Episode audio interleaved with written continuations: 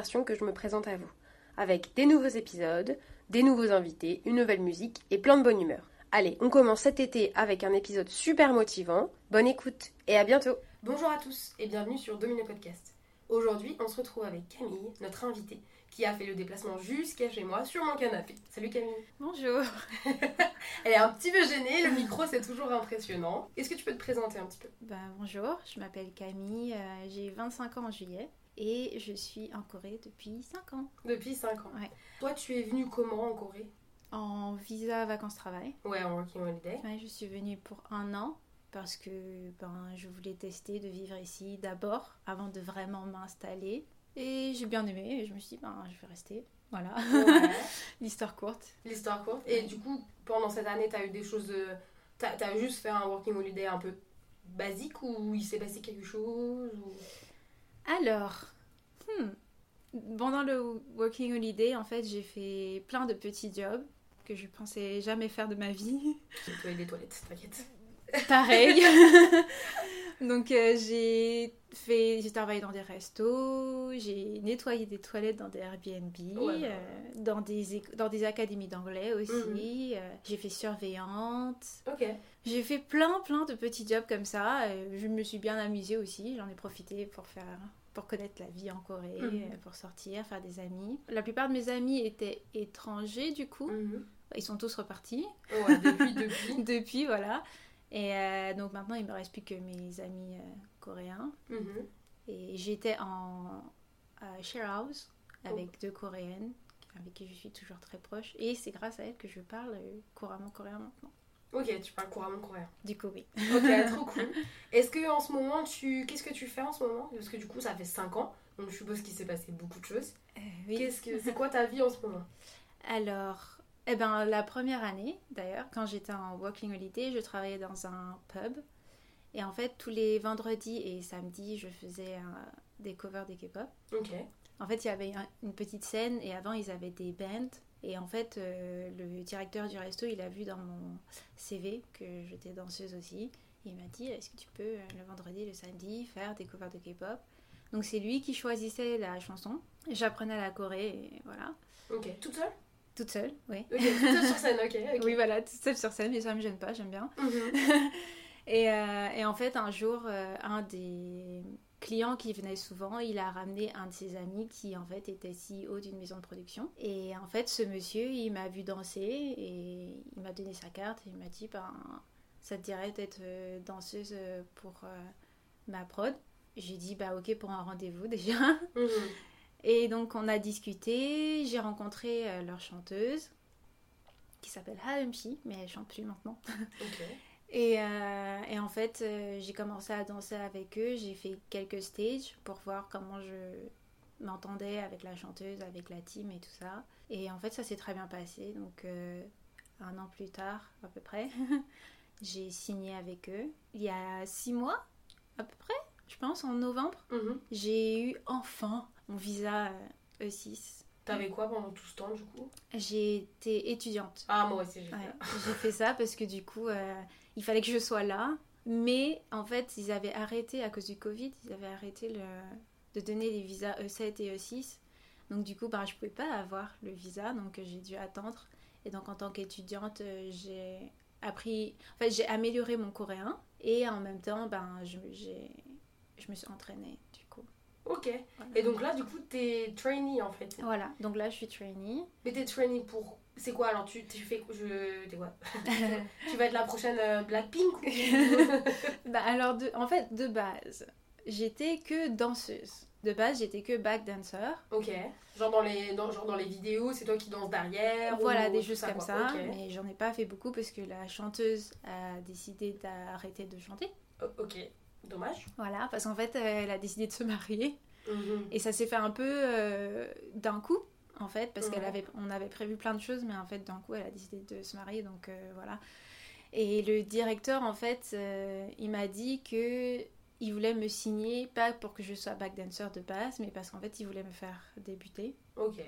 Et donc, euh, dès qu'elle a, dès qu'elle s'est mariée et qu'elle est partie de la, de l'entreprise, il m'a mis en tant que trainee euh, pour débuter en tant, dans un groupe, en fait.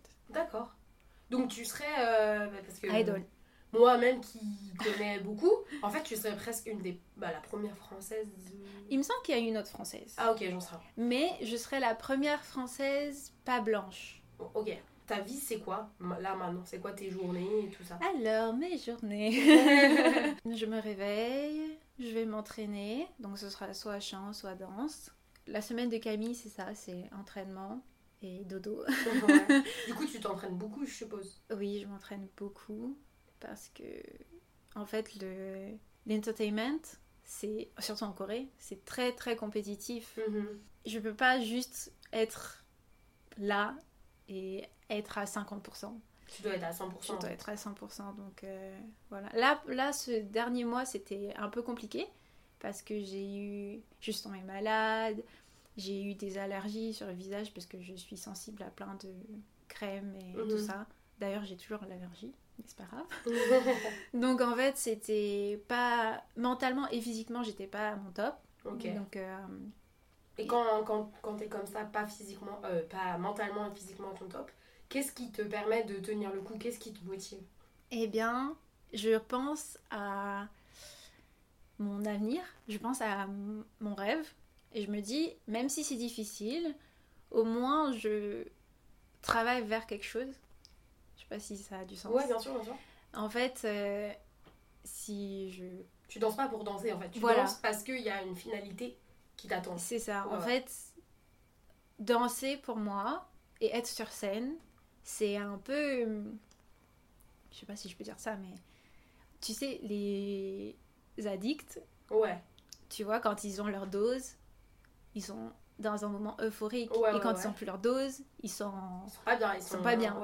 Et ben moi, c'est la même chose. Ok. C'est-à-dire qu'en fait, quand je suis sur scène, je me sens complètement moi-même. Je me sens chez moi, en fait. Mhm. J'adore l'odeur de la scène, tu vois, genre surtout les scènes en bois.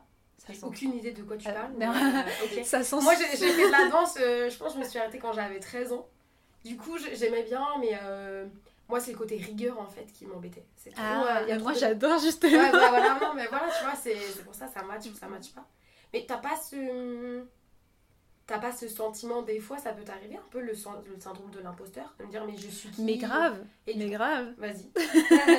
mais grave. En fait, à chaque fois que je pense au fait que mon directeur il veut me faire, il veut me faire débuter, je me dis mais qui va me regarder? Hmm. Je me dis mais oui, je danse bien, je chante bien, je suis très confident, Genre. euh, euh, confiance. Ouais, t'as confiance en toi. Ouais, je- voilà, j'ai très confiance en moi et dans, mes, dans mon aptitude à bien danser. Un peu moins dans le chant parce que je le fais depuis un peu moins longtemps. Mais je me dis à chaque fois, il y a tellement mieux. Pourquoi moi? Et après, en fait, pour...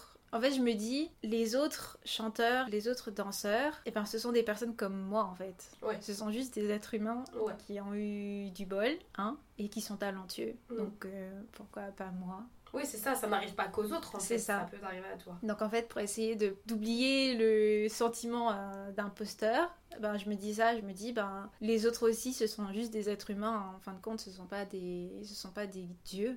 Donc si eux ils peuvent y arriver, moi aussi je peux y arriver. Et si je peux partager quelque chose avec les autres, si je peux donner du réconfort avec mes paroles ou avec ma voix, ben c'est tout bénef en fait pour moi. Mhm. Voilà. Ouais, ok. Du coup, ça te, ça te motive, euh, même si ça peut paraître dur tous les jours, euh, ça te motive. Est-ce que tes parents, ils pensent la même chose? Ah Alors, euh, Parce que t'es jeune en fait, donc quand t'es venu à 20 ans, t'as passé un an, t'es revenu et je pense pas que tes parents se disaient que bah ma fille jusqu'à 25 ans, euh, elle va danser. Alors, mon père, euh, je sais pas. Parce qu'en fait, je, ne discute pas avec lui, donc euh, je ne sais pas en fait. Je sais que pour lui, c'est pas un vrai métier. Et donc, comme pour lui, c'est pas un vrai métier, je suis pas vraiment digne. Ok, Donc, lui, on peut passer.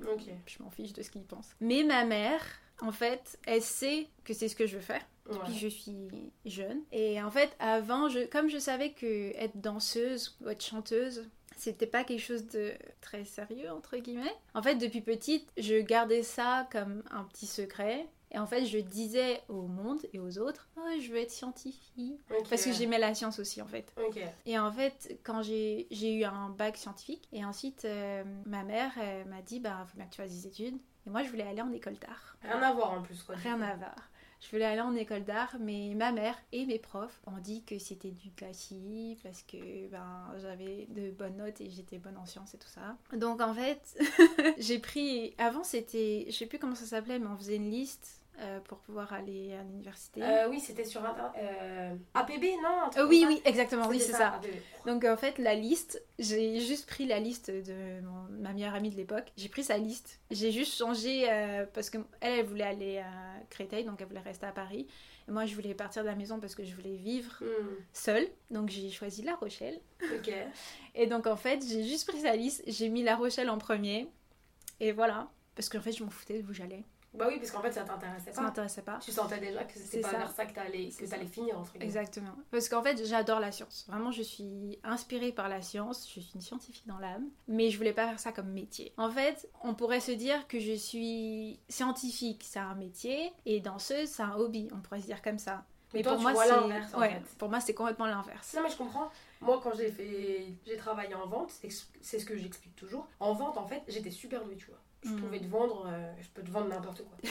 Vraiment, je peux te vendre n'importe quoi et j'ai j'ai confiance en comme tu dis, j'ai confiance en mes capacités en fait. Je sais que je suis bonne, que je peux le faire bien, mais ça m'intéresse pas du tout. Alors, c'est pas un hobby mais genre je sais que je peux mais je me vois pas là-dedans quoi. Et les gens me disent mais pourquoi tu continues pas et tout, t'es bien dedans? Exactement. Ah ouais, mais en fait, euh, bah non.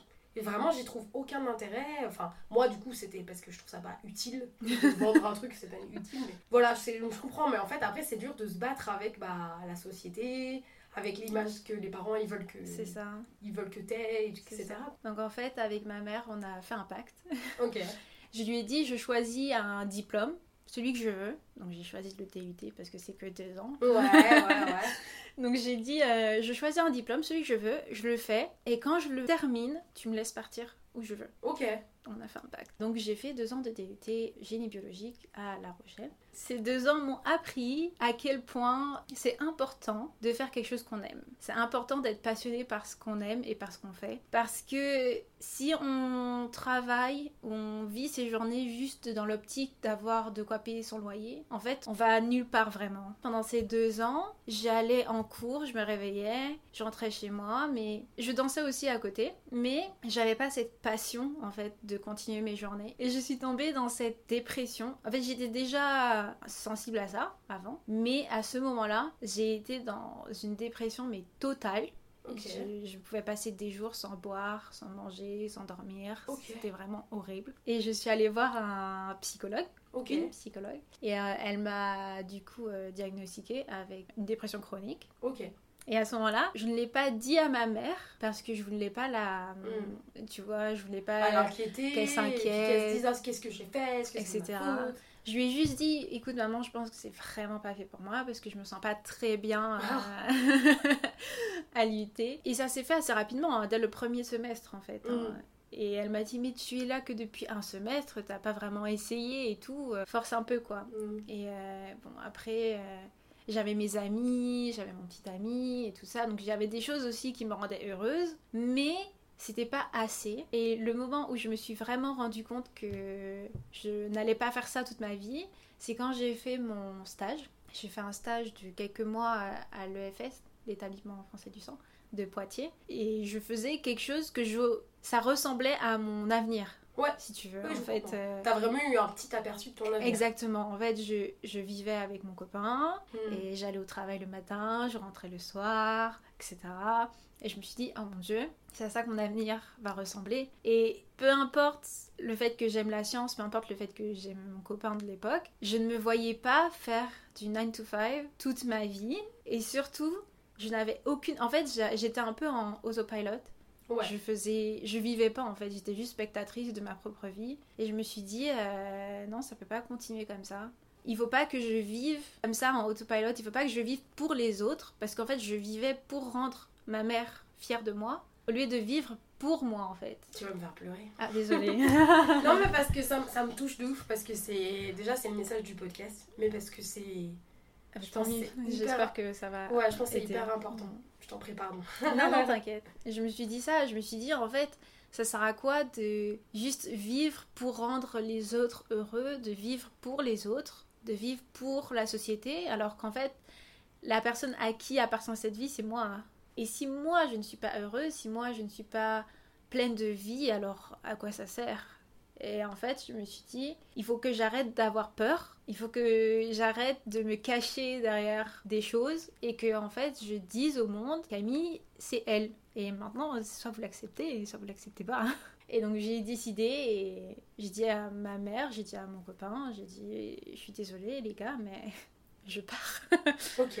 Je pars. Et du coup, je suis partie à 20 ans et je suis partie à l'aventure. Maintenant, même si j'ai des moments très difficiles, parce que ben, je suis encore dépressive chronique, donc j'ai encore des moments où je suis très bas, Mhm.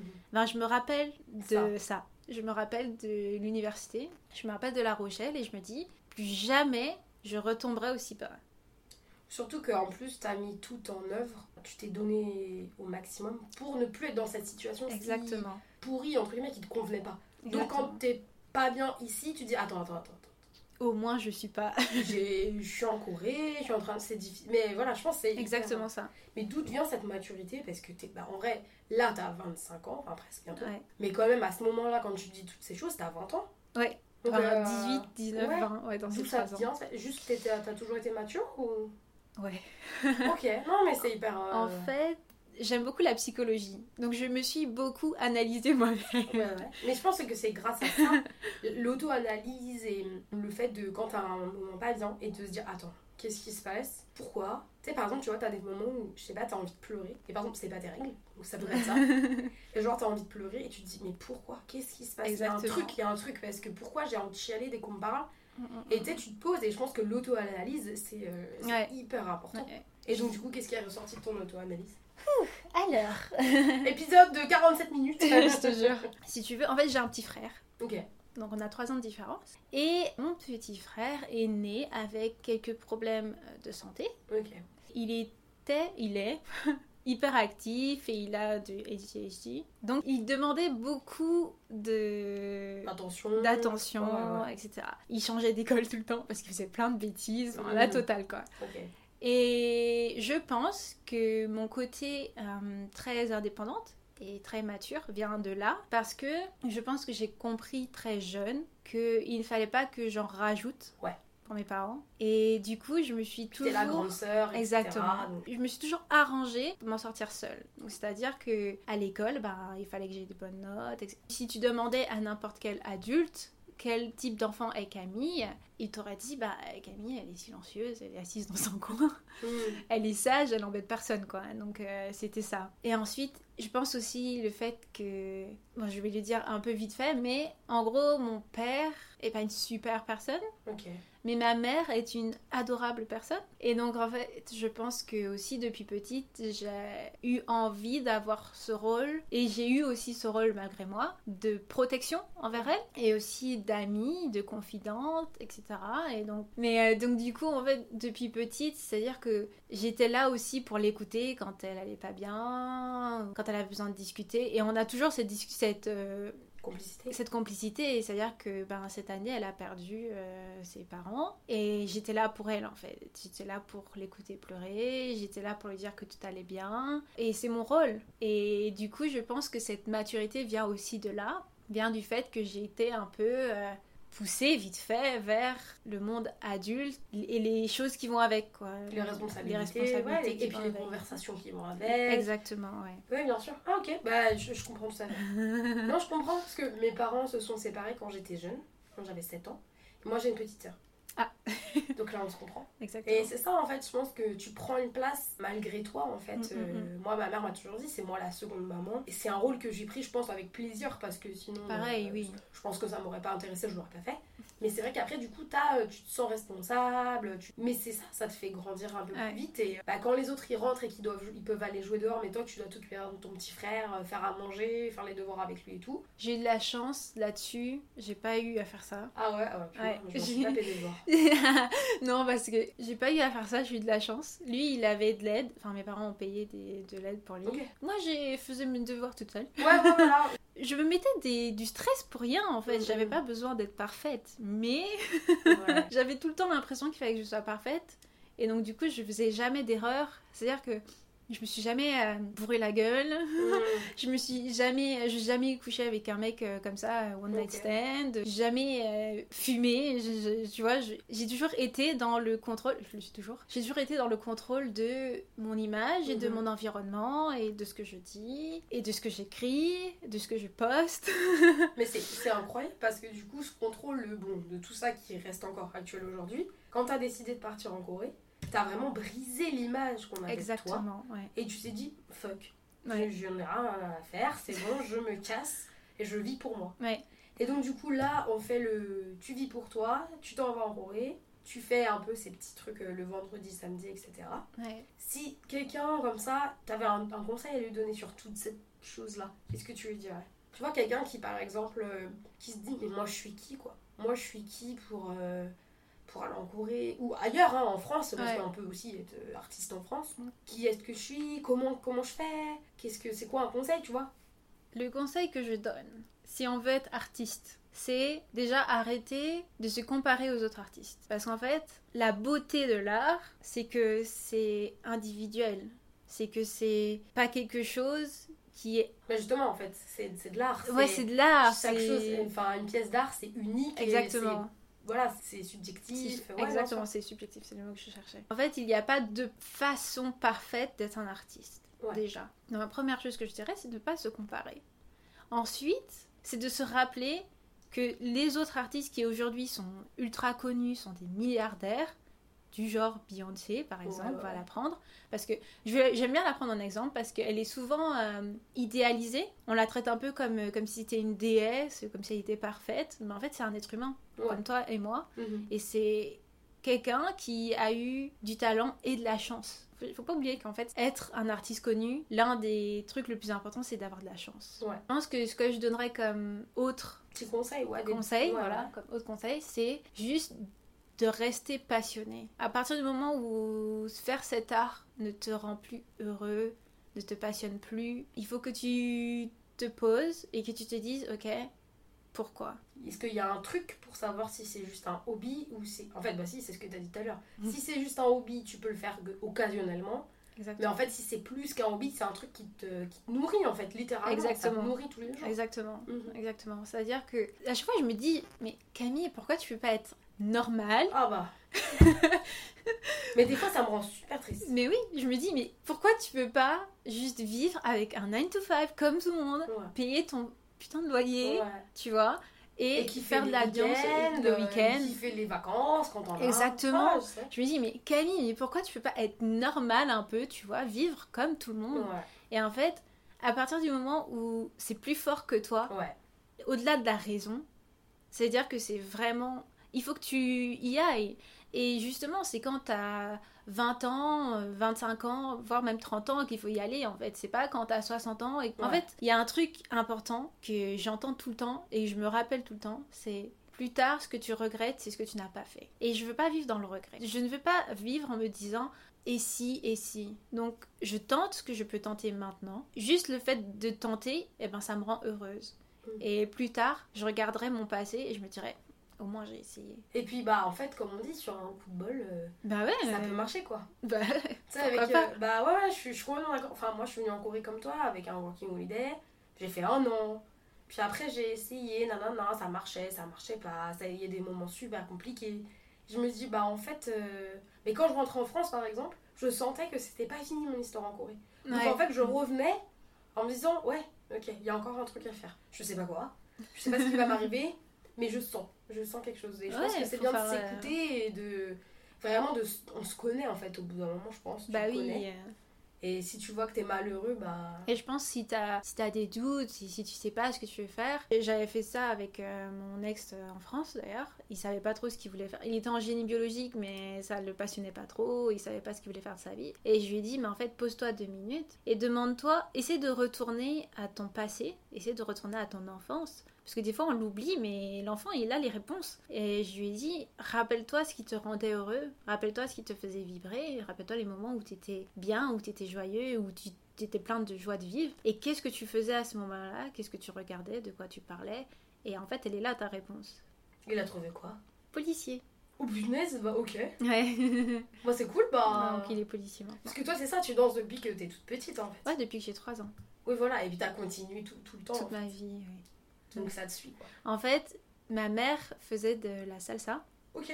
Et en fait, je l'accompagnais euh, à ses cours de salsa. Je m'asseyais, je regardais. Et je voyais tous ces gens danser et transpirer et rigoler avec la musique.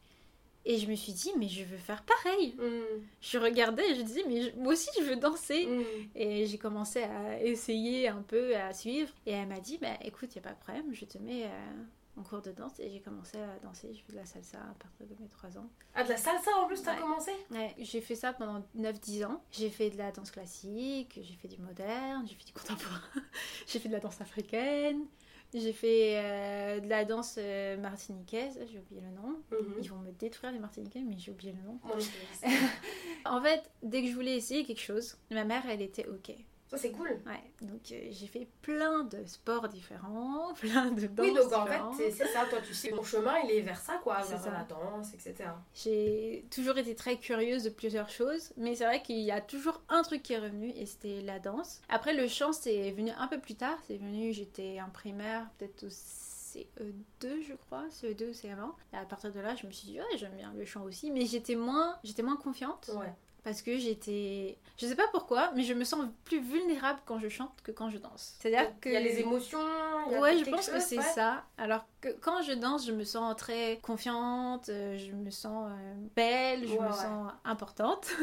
Mais quand je chante, je me sens très vulnérable. Et du coup, j'ai plus de mal en fait à me laisser entendre. Ouais. disons. Donc en fait, je travaille beaucoup là-dessus avec mon prof de chant d'ailleurs. C'est tout un truc. Mais ouais, donc du coup, j'ai ces deux choses-là, j'ai- j'aime beaucoup les faire. Et si tu devais te t'imaginer dans 5 ou 10 ans, tu te vois où? Alors, À Coachella, euh, comme les ah, ce serait grave bien. Ok, bah alors je vais faire un contrat avec moi-même. Dans 10 ans, Camille, je veux que tu aies déjà fait ton premier World Tour. ok, bah 10 ans, c'est long, il y a de quoi faire. Bah ouais, je veux que tu aies déjà fait ton premier World Tour. Je veux, au niveau carrière, hein, je Oui, veux- oui, au niveau carrière, je veux avoir fait mon premier World Tour. Je veux, je veux être égérie de soit Chanel ou soit Dior. Oh la vache, ok. Un des deux. De toute façon, tu peux pas faire les deux, mais un des deux. Je vais pas dire lequel j'aime le plus parce que On sait jamais si On sait tard, jour, jamais. ça tombe euh, dans les oreilles. Donc, je dis pas lequel j'aime le plus, mais soit Dior, soit Chanel. Quoi d'autre J'aimerais aussi avoir au moins le même nombre d'albums que le nombre d'années où je suis Ouais, euh, active. ouais.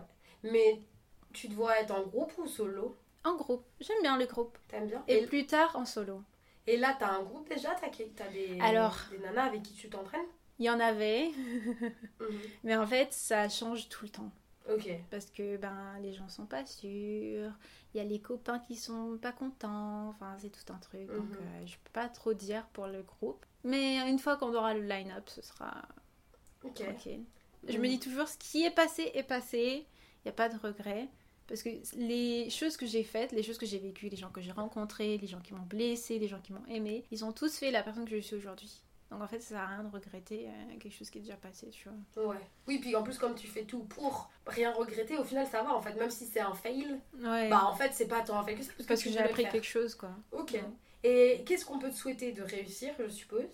Ouais. Est-ce que tu dois euh, retourner en France ou du coup. euh, ou avoir une carrière en France Je me vois pas trop retourner en France, Ouais. pour l'instant en tout cas. Je me vois bien passer ma retraite en France. Ouais. Parce que enfin, la maison que ma mère elle a, j'aime bien. Il y a un grand jardin et tout, donc euh, oui, je me vois bien passer ma retraite là. Mais ma vie active, non. Pour l'instant, je suis bien en Corée. Après, si j'en ai marre de la Corée un jour, euh, pourquoi pas, je Mhm. partirai. Mais euh, si j'ai du succès en Corée, eh ben, euh, écoute, y a pas de problème, je resterai ici. Bah ouais, Euh, de- T'as une... t'as des dates? T'as des trucs comme ça pour le début ou de ta c'est- carrière? Normalement, c'est cette année. Ça se trouve là, j'ai un truc en or dans ça se trouve dans un an. c'est euh, cette année, voilà. Normalement, euh, on devrait débuter cette année. Ok. Ça dépendra. C'est marrant parce que t'es hyper douce, euh, hyper. Enfin, t'es souriante et tout, mais t'es hyper douce, hyper posée et tout.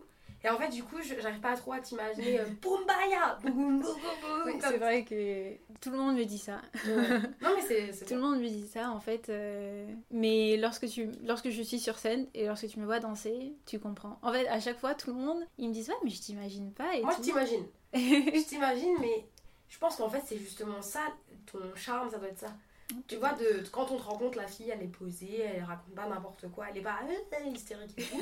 mais que quand tu danses, du coup, on le sent, quoi. Puis je pense Ouais. que tu dois, après toutes ces années, tu dois faire vachement professionnel sur scène, donc... euh, Oui, à chaque fois, tout le monde me dit Ah, maintenant que je t'ai vu sur scène, euh, Ouais. je comprends mieux. D'ailleurs, j'ai une de mes profs de lycée. euh, avant, elle disait, justement, quand, quand j'ai Mm. hésité entre l'école d'art et la biologie, euh, c'était ma seule prof qui m'avait dit ben, qu'elle est ok, enfin, qu'elle- Ouais. est, que je devrais grave faire ça parce que, en fait, elle m'avait vue sur scène voilà. et elle m'a dit Mais tu dois faire ça. Ouais, Elle m'a dit Mais tout de suite, en fait, je comprends maintenant. euh, ouais. tu dois faire ça et tout. Donc, euh, ouais, à chaque fois, tout le monde me dit, mais on dirait pas la même personne Mmh, bah ouais, quand bon. t'es sur scène, euh, surtout quand je danse, parce que je suis vraiment confiante. Ouais, tu sais ce qui se passe, en fait, tu sais je fais des fais. clins d'œil et tout, la totale, bah, vraiment, c'est trop drôle. T'es pour être idol. Ouais, c'est trop ça. Je m'amuse trop quand je suis sur scène, j'adore. Est-ce que c'est pas ça le plus important de s'amuser? Exactement, exactement. de s'amuser, de kiffer et, de se... et je pense aussi de se dire, euh, comme tu disais tout à l'heure, de pas être en autopilote et de se dire, euh, bah en fait je suis contente de ce que j'ai fait, tu vois. C'est ça, euh, c'est ça. Quand tu te couches le soir, de dire, mais en fait moi j'ai kiffé. Et Ouais. genre demain je fais la même chose Ouais, mais Ouais, je mais kiffe je en kiffe. fait. euh. Exactement. Moi tu vois par exemple, je... enfin, moi j'ai eu un espèce de revelation, tu vois, genre, je veux être prof et tout. Et je kiffe ça. De Ouais. l'extérieur il se passe rien. mais moi, Mais le je- but, c'est que, toi, que toi, tu je kiffes. kiffe, tu vois. Ouais. Et euh, mes élèves, ils ont des bonnes notes, j'ai envie de pleurer, t'es c'est bien, bravo, bien. tu vois. Et, et en fait, je me dis, mais c'est c'est ça en fait. Moi, Ouais. je kiffe et il faut kiffer. Et puis aussi, il faut pas se mettre des barrières dans le sens où tu vas faire tout ça toute ta vie. Mm, Ça mm. se trouve, tu fais ça à 10, 15 ans. Ah, mais j'ai plein de plans. Ouais, voilà, non, mais voilà. Et je pense que c'est aussi bien de se dire, faut pas se mettre la pression. Euh, la vie, euh, on sait pas ce que c'est quoi. Ouais. Non, mais de toute façon, j'ai déjà, euh, j'ai déjà dit dans ma tête, je vais faire idol le temps que je fais idol. Après, je veux essayer l'acting aussi. Ouais, Parce que j'ai bien aimé mes années de théâtre. ouais. Donc, je vais essayer l'acting, je vais écrire des livres. Enfin, j'écris un livre, mais je vais pas dire ce que c'est. Et je peins, je dessine. Oui, t'es une artiste complète en fait. Ouais, en fait, j'adore. En fait, tout ce qui peut me permettre de, m'exprimer, ouais, ouais. j'adore. Et aussi, un des trucs, un des trucs qui, me, qui est un peu ma batterie de secours, je vais dire, quand j'ai mes moments où je me dis Oh, pourquoi j'abandonne pas, Mm. pourquoi je me dis pas juste ok Camille, tu vas faire de la danse en hobby, c'est pas la fin du monde. Eh ben, cette petite batterie de secours, c'est que j'ai un rêve, c'est de faire ma propre non-profit, ma propre organisation Ouais. quand je serai successful enough, je veux faire ma propre organisation qui aide les personnes qui vivent dans la rue. Ok. Et donc en fait, c'est un projet que j'ai depuis le CE1. Ok.